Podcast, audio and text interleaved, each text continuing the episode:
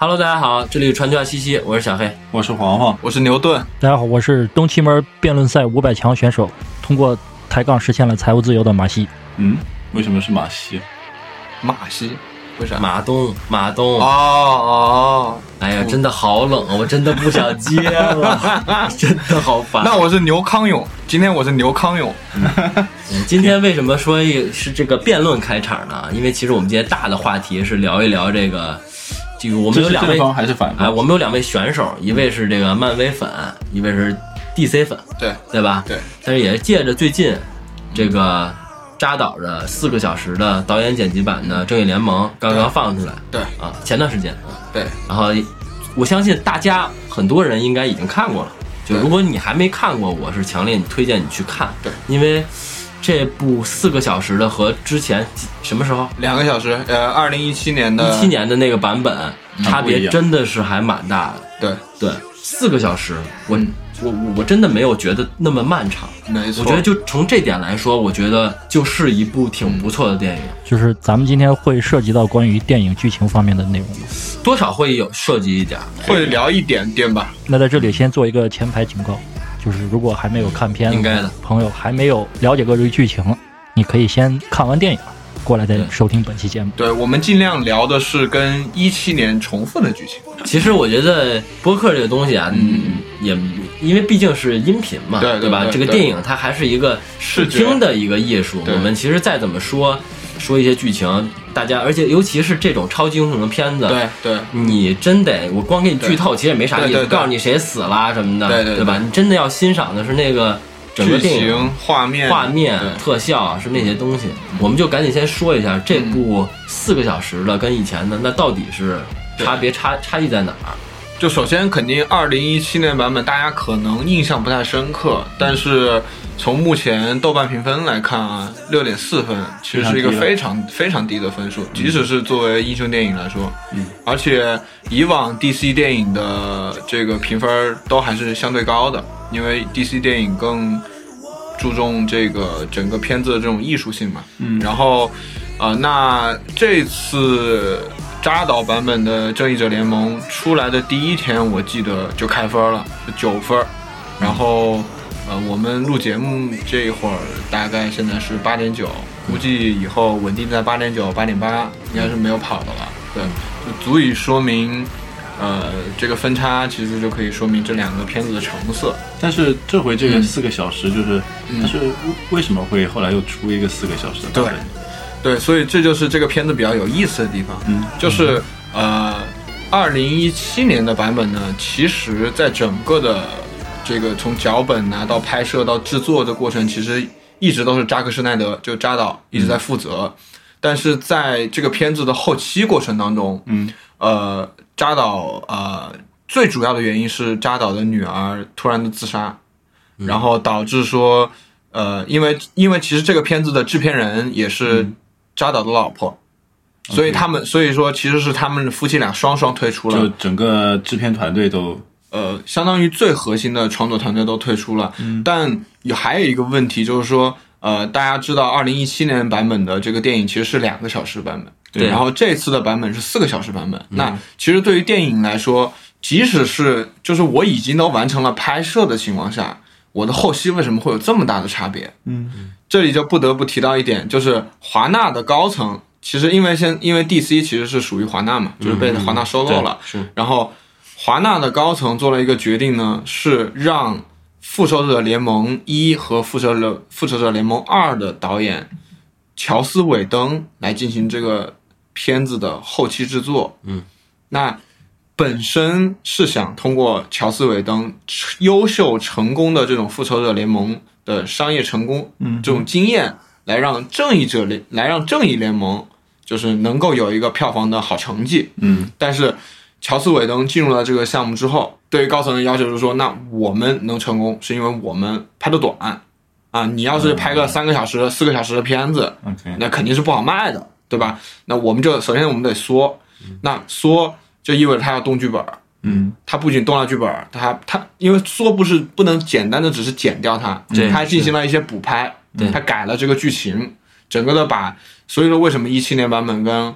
跟今年的这个版本有这么大的变化，就是因为它有很多的剧情的变化，它还拉着演员全部都补拍。明白啊，其中有一个很有意思的案例，就是呃，当时超人就是超人这个演员正在拍零零七，然后当时这个零零七他在零零七这个片子里的形象是留着一撮胡子的，嗯，就是鼻子下面留着一撮胡子，然后当时还是把这个超人演员叫回来拍，然后把他所有镜头里最后要用的镜头的胡子全部 P 掉了，所以、所以他那个版本的很多超人镜头的特写笑都很怪，脸特别怪，对，牙齿也很怪，就是因为他是 P 掉的胡子，我觉得这有点奇怪。嗯，我觉得 P 胡子应该远比粘胡子难吧？为啥不让他把胡子刮了，然后在那部电影里粘个胡子呢？这就提到好莱坞电影的优秀传统，就是因为我正在拍别的片子，我是把我的档期给到你的，我不能为了你这个档期把我的胡子刮了，OK，不符合另外一个电影的对于我这个造型的要求。啊。因为是补拍的，对，对，大家都是大厂拍，是，嗯，包括其实我也看了一些消息嘛，一些新闻，就是说这个 DC 方面，他们以自己也不是特别对这个四个小时，他们自己也有点嘀咕，对。对吧？也不光是这个尾灯他自己一厢情愿，对，肯定还是 DC 他自己也本身有点想法了，觉得你这四个小时太长了，对对吧？所以说。呃，你想那个时候一七年上映，那肯定这一切决策是在一五年、一六年嘛。对，那那个时候其实要回顾那一年的情况的话，其实整个华纳在超级英雄片子上其实是略效果不好的嘛。比如说他那个时候的自杀小队，对，其实整个的票房也也都不怎么好。对所以他这个时候有一点病急乱投医，找到了这个乔斯韦登，找到了这个漫威这边的导演过来去操刀 DC 的这个产物嘛，所以就导致了这个不伦不类的这个产物的出现。哎，那嗯那这部片子后来有上院线吗？应该没有吧？哪个片子？就这个四个小时四个小时片子上的叫 HBO Max，啊，就是就没有上院线，就没有上院线，是流媒体。流媒体对对所以说，呃，但是大家应该也都一般来说，大家看的电影都是正常电影，一般不会说专门去看一个电影的导演剪辑版。是所以说，为什么会有导演剪辑版产生呢？就是因为在呃二零一七年呃乔斯韦登这个片子出来之后，就一一片怨声载道，就觉得大家就觉得乔斯韦登把扎导的一个辛苦的这个杰作给毁掉了。然后这个时候坊间就开始传闻，就说扎克施奈德手里有就是导演剪辑版，然后有三个半小时，嗯，然后这个时候在网上就出现了一个运动，叫做 Release the Snyder Cut，嗯，就是叫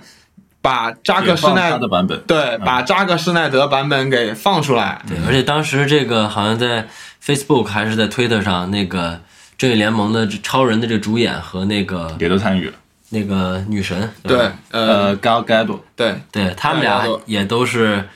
持这样的态度，对。就是说，哎，让这个扎导的版本回来，对，其实最早是一批呃网友自发的嘛，然后慢慢的其实愈演愈烈了之后，呃，这个剧本身的主创们，呃，不只是演员，什么摄影呀、剪辑呀、那个呃编剧啊，其实大家都有想法，就觉得你这个一七年版本是什么玩意儿，对。然后才到最后。大家最后都拧成一股绳儿，在二零二零年的时候，嗯，那个时候，呃，华纳算是正式的跟扎导聊这个事儿，就说我们重启吧，你真的去做这个事儿。所以，所以说这项运动本身也是个蛮有意思的事情，就相当于是，呃，不算是韭菜反割资本家吧，应该算是真的是影迷的胜利吧。这个在整个的。呃，电影史上都电影史上很很很少见，很少见，真的特别少见。而且我有一个问题啊，嗯。就当时如果真是因为现在这个正义联盟也是流媒体上嘛，嗯。它如果真的是院线上，嗯，它的票价的定价会不会相对要高一些？其实还其实是可以对可以有参照的，比如像复联，其实你的复联四不是分上下部嘛，然后每一部基本上是我记得是三个小时，嗯。对，所以可能票价的话应该跟复联差不多。对，就这嗯时长应该也会影响票价。对，时长一定会影响票价的。嗯其实制片方为什么会觉得说两个小时会更好一点呢？其实也就是，也就是根据你怎么卖票来看，因为发行，因为发行最后你要录到院线，对，我每天档期对我一天可能比如说能放六场，因为你两个小时一场。但是如果你四个小时一场的话，我可能只能卖五四场，对，那。那这样的话，我可能就必须抬高票价。对你抬高票价，就很多人就不会因此来看。没错它就变成了这样的一个，没错确实也是能理解。从某个维度，从资本方的角度也也能理解。对，没错，没错。这个是看这个事儿，就看你站在什么角度。但是你有很多解决方案啊，你比如像复联，分分了上下部嘛，对吧？其实这个是，对你你得看你怎么去结合这个东西。你你如果说你一刀切的话，这个东西就确实是不好弄。嗯，。对，是然后其实他这个他一一整个运动其实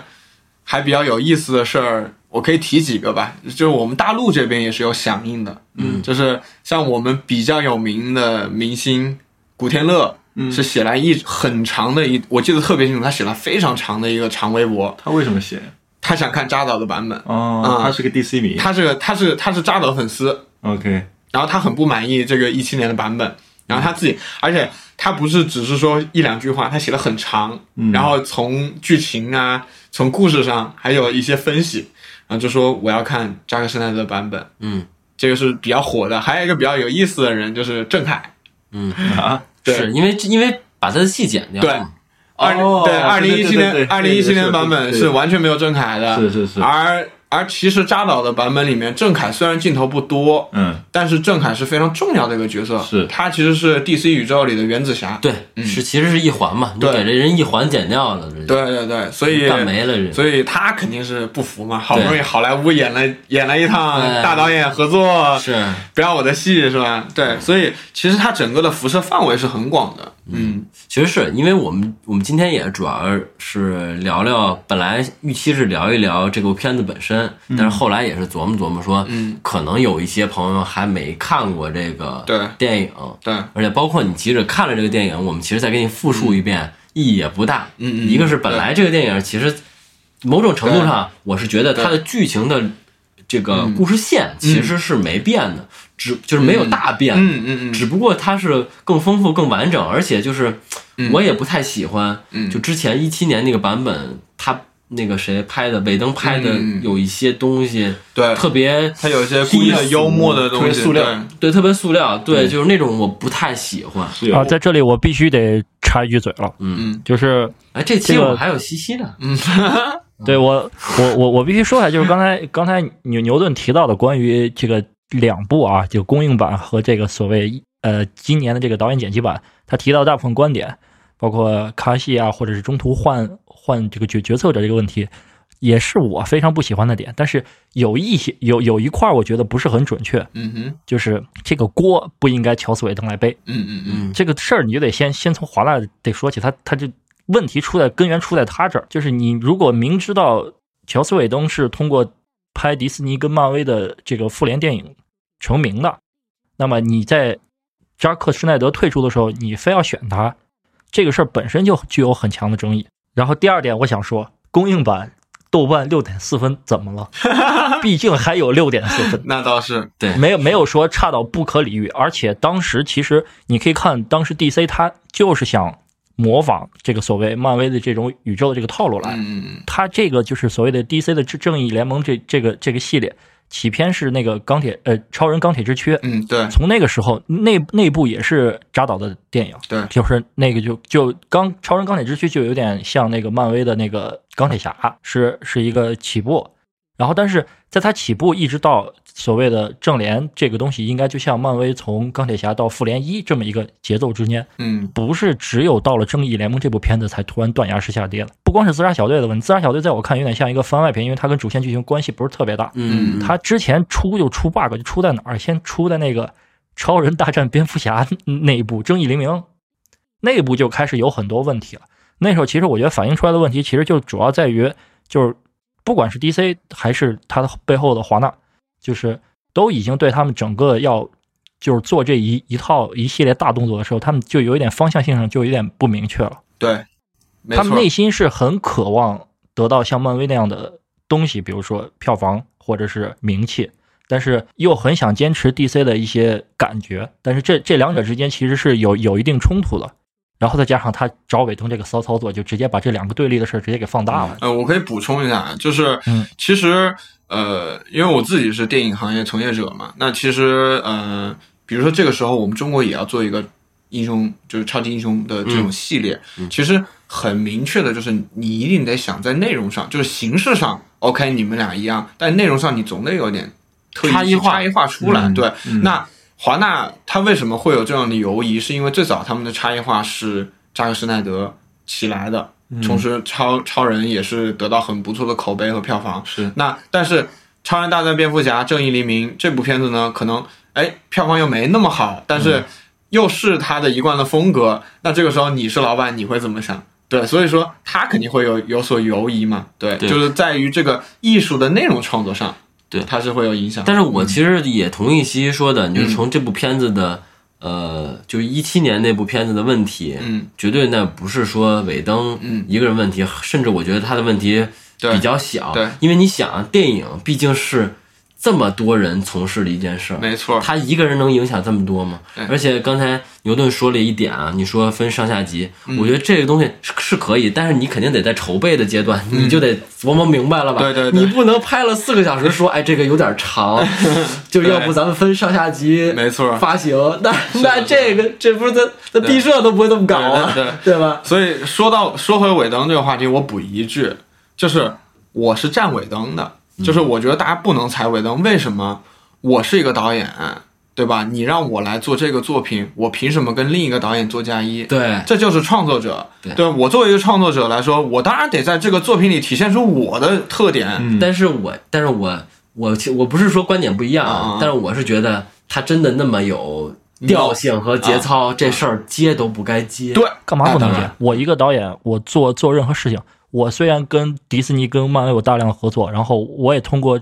迪士尼跟漫威的东西实现了我风格上的东西，但是我风格上这个成就也是我怎么说，也是我一个特点。那既然有有一个甲方看上我这个特点，然后他觉得我可以做这个事儿，对啊，但是但是你电影导演最完完整的不应该是从前期开始进入这个片子，然后告诉这个片子要怎么拍。现在相当于你给我了一堆素材，你告诉我，哎，你把你这东西给我弄出风格来。嗯，你我这个觉得，反正你给我，我不干这个。对对对，我我我就跟你说啊，别的不说，我是我是个设计，对吧？我最讨厌的就是改别人的稿子，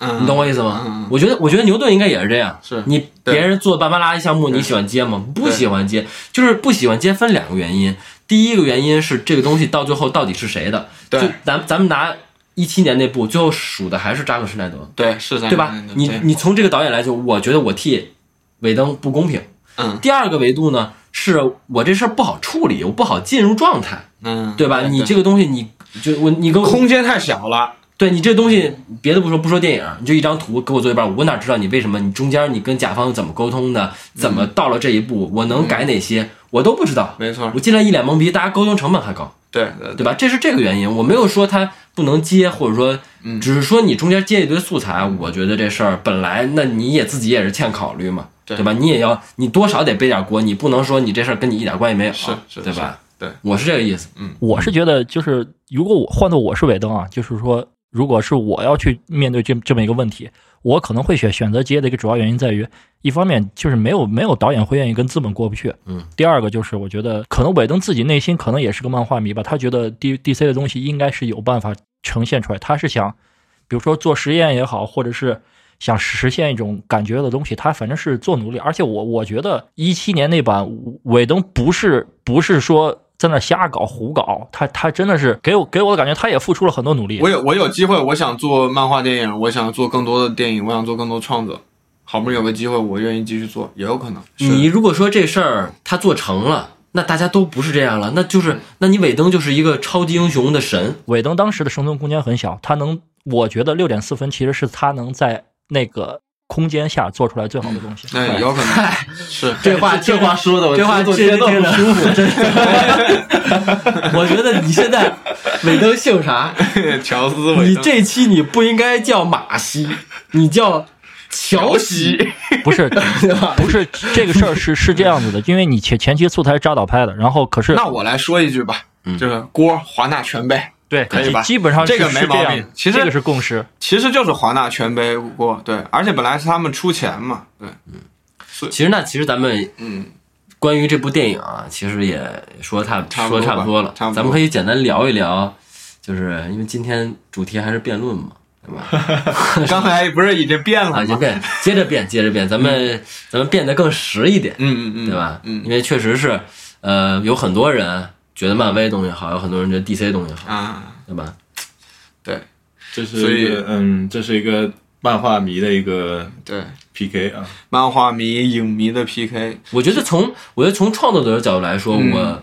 我能理解很多人站 DC，嗯。因为它我觉得就像概念，嗯，对吧？你先有的这个概念，这个是无可没有没有质疑的，对对吧？对？他先设定了这个概念，然后漫威相当于，哎，我看这路不错，然后我把它去变得更好，对。其实是一个后来者的身份。那后来者超越了前者的时候，那这个前者一看，我你你这么就我倒过来学你，然后没学成，大概这个故事 就是这么个故事。对，呃，再说细一点吧，就是说 DC 漫画是先有的，嗯对，漫画是先有的，然后这个漫威就是斯坦李被他们所激励吧，或者呃漫呃 DC 的漫画给了他们一些这种灵感，所以让他们创作了这个漫威漫画，对。然后呢，当然这是漫画 part 嘛，然后来到电影 part 之后呢，其实啊，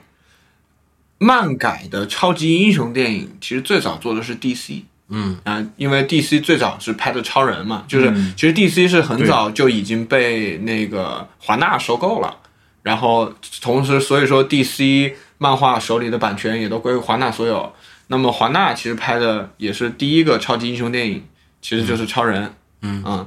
但我们现在说的这个弯，这个漫威电影上的这个弯道超车，指的应该是后面的这个从钢铁侠开始、就是零八。年漫威开始组宇宙开始吧。对别我在这里我要先说一下，就是这个东西，嗯首先我我们别觉得就是所谓的有得有一点共识，在一个同样的基础下辩论，就是呃不出意外，我觉得就是从艺术成就上啊，我们还是普遍公认，就是所谓的蝙蝠侠、黑暗骑士崛起这个诺兰这三三部曲这个系列，包括之前扎克施耐德的这个守望者，是从艺术成就上最高的。东西，好吧，就是别一会儿我 说着说着，你们会会觉得我有一种就不聊，就这几个片子不聊。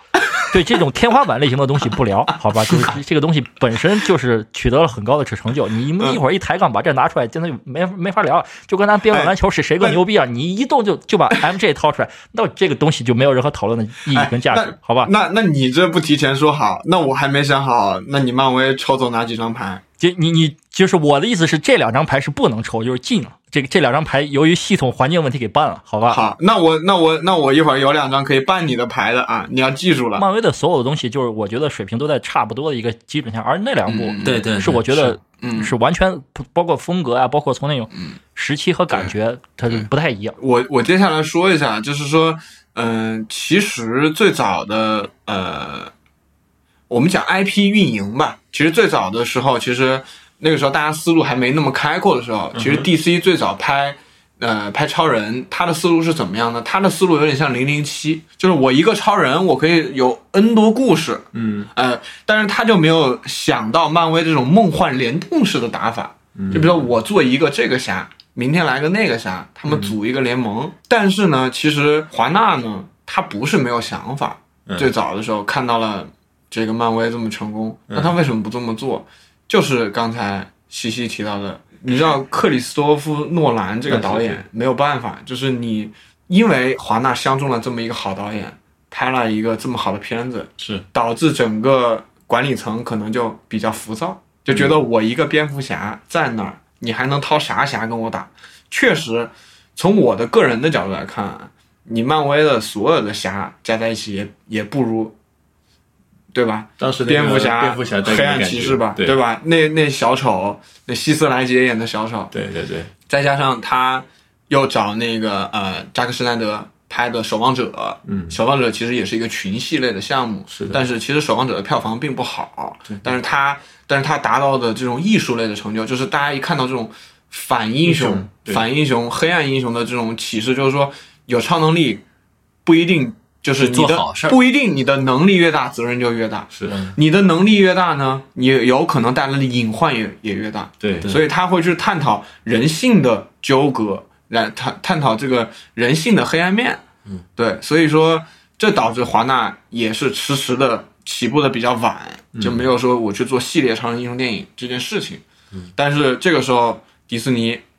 这个漫威就弯道超车了，相当于至少是在商业成就上吧，弯道超车。你看现在雷神呐、美国队长啊、钢铁侠呀、这些，就基本上就是风靡全球吧。我们要先提一个大背景，就是为什么这些呃动漫的 IP 要电影化这个问题，而是而是因为首先动漫呃不是动漫，就是所谓的漫画市场萎靡的很厉害，就是这种东西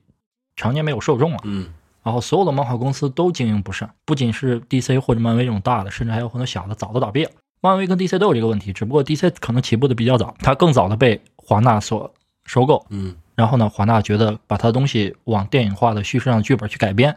去做，然后做成功了。可是等到漫威零八年入场要干这个事儿的时候，它的生存环境就已经非常差了。因为零八年的时候，应该我没记错，呃，那个诺兰第一部应那个蝙蝠侠应该已已经都拍了，第二部都拍完了，对，第二部都拍完了嘛。嗯然后那个时候，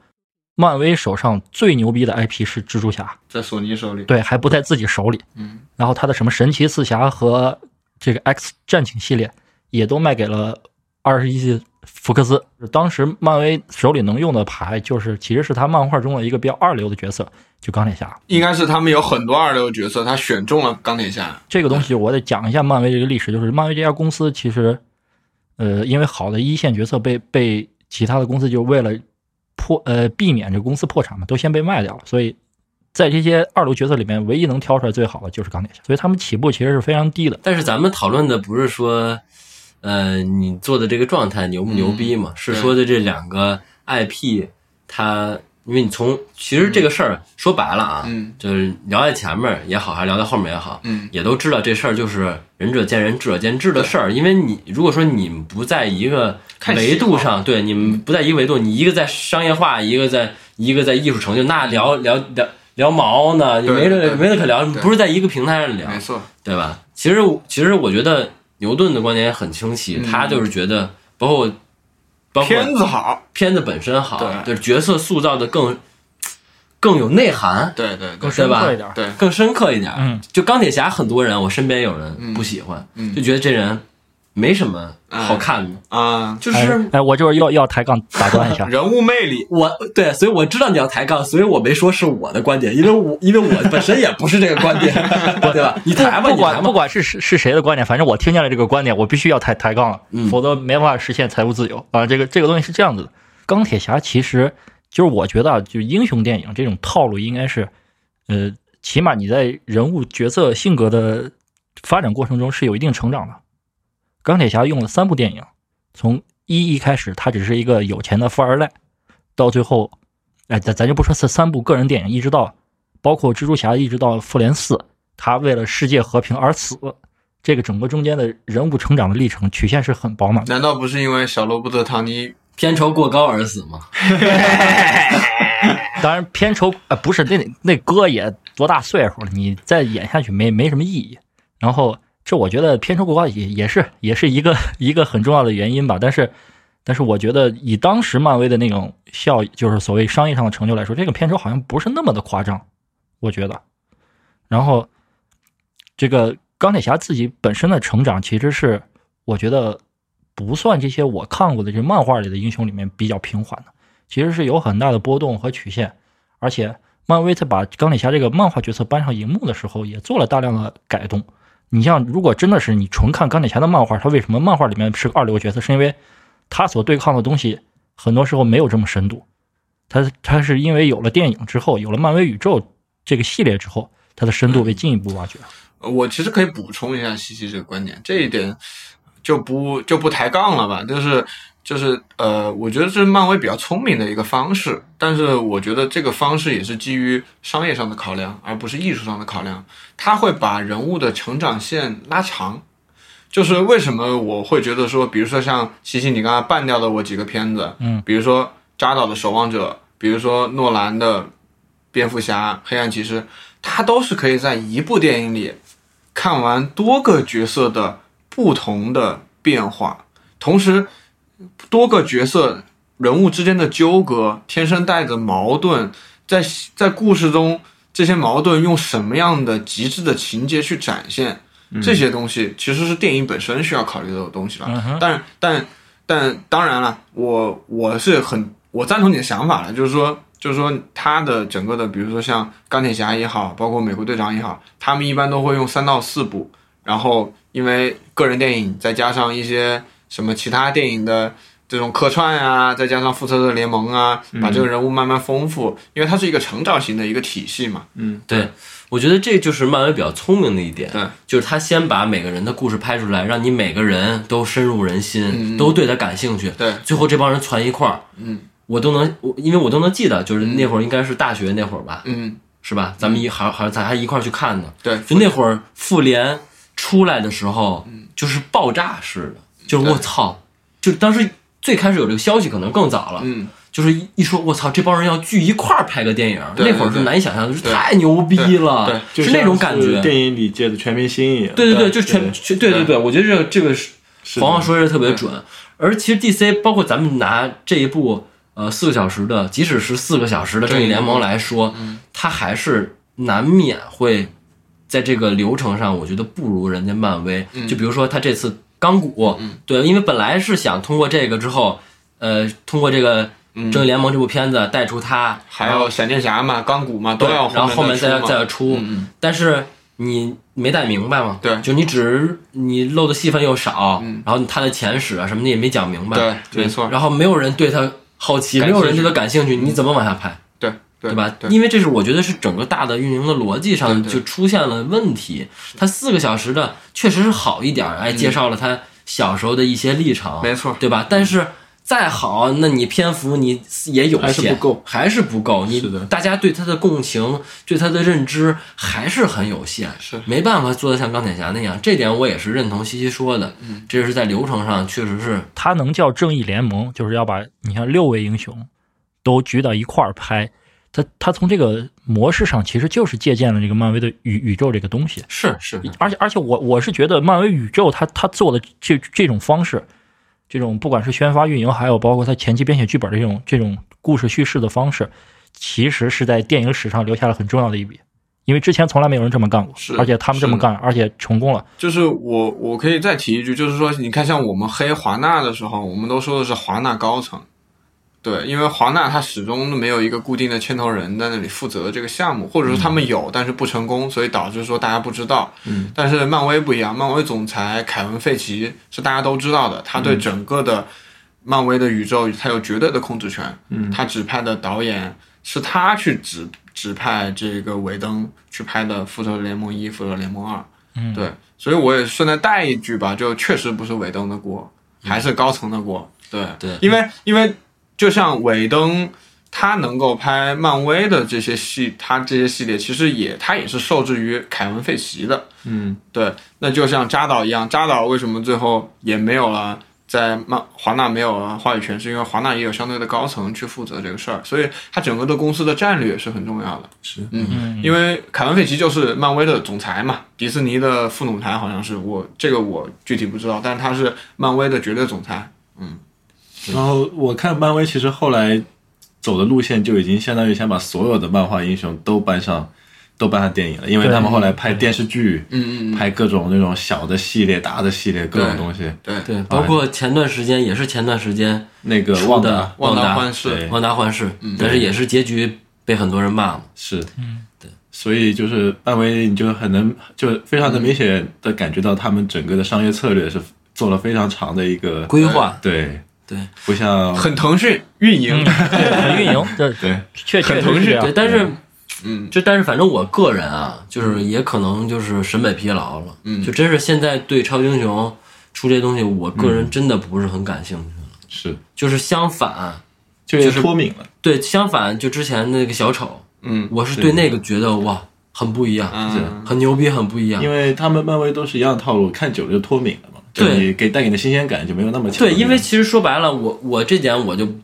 我其实有点反反对意见，我没有觉得说，我觉得商业化什么的各种成就，你你从票房啊或者影响人群来说，你当然很成功，对对吧？但是你从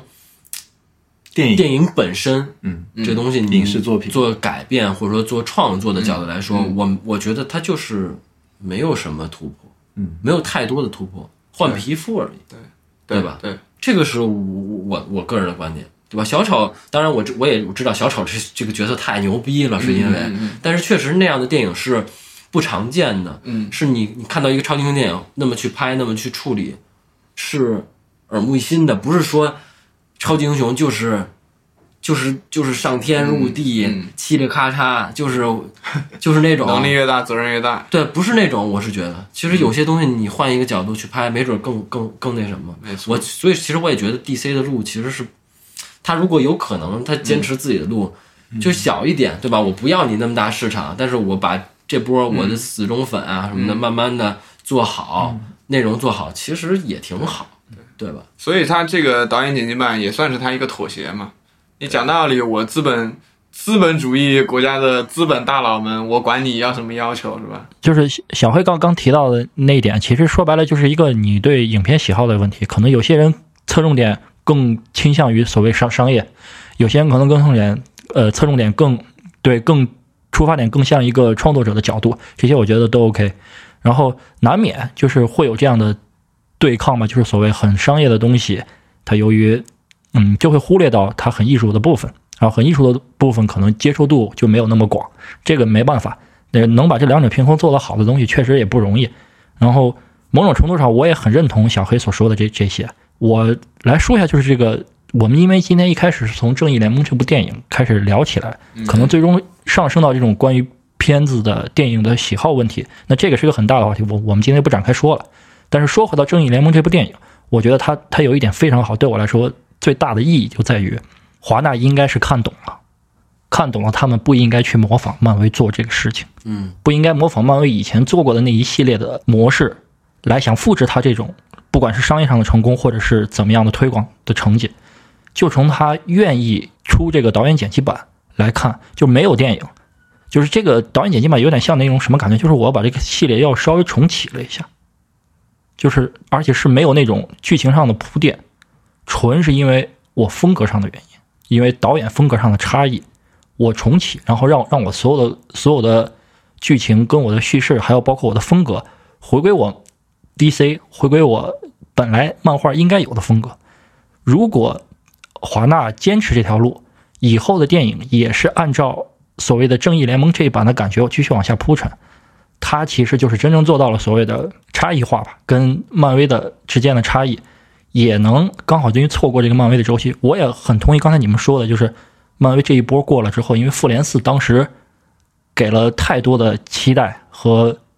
所有的东西，它太像一个句号，一个完结点。在那之后，漫威一定是会有下坡路的，因为它的模式太统一，甚至给人感觉就是在换皮肤。它一定会出现各种各样的问题，在未来，在我看来，然后 DC 如果能看到这一点，然后做出属于他们自己风格的东西，那么接下来我觉得这种关于英雄电影各这种故事给大家所能带带给的这种感悟或者是感受，会由 DC 重新去引导。未来可期。对未来真的是非常可期。其实我的感觉是，就是其实这两个公司他们大部分的那种基础商业运营模式是差不多的，嗯，好比也都拍电视剧啊，也都拍好多东西，嗯，但是呢，就是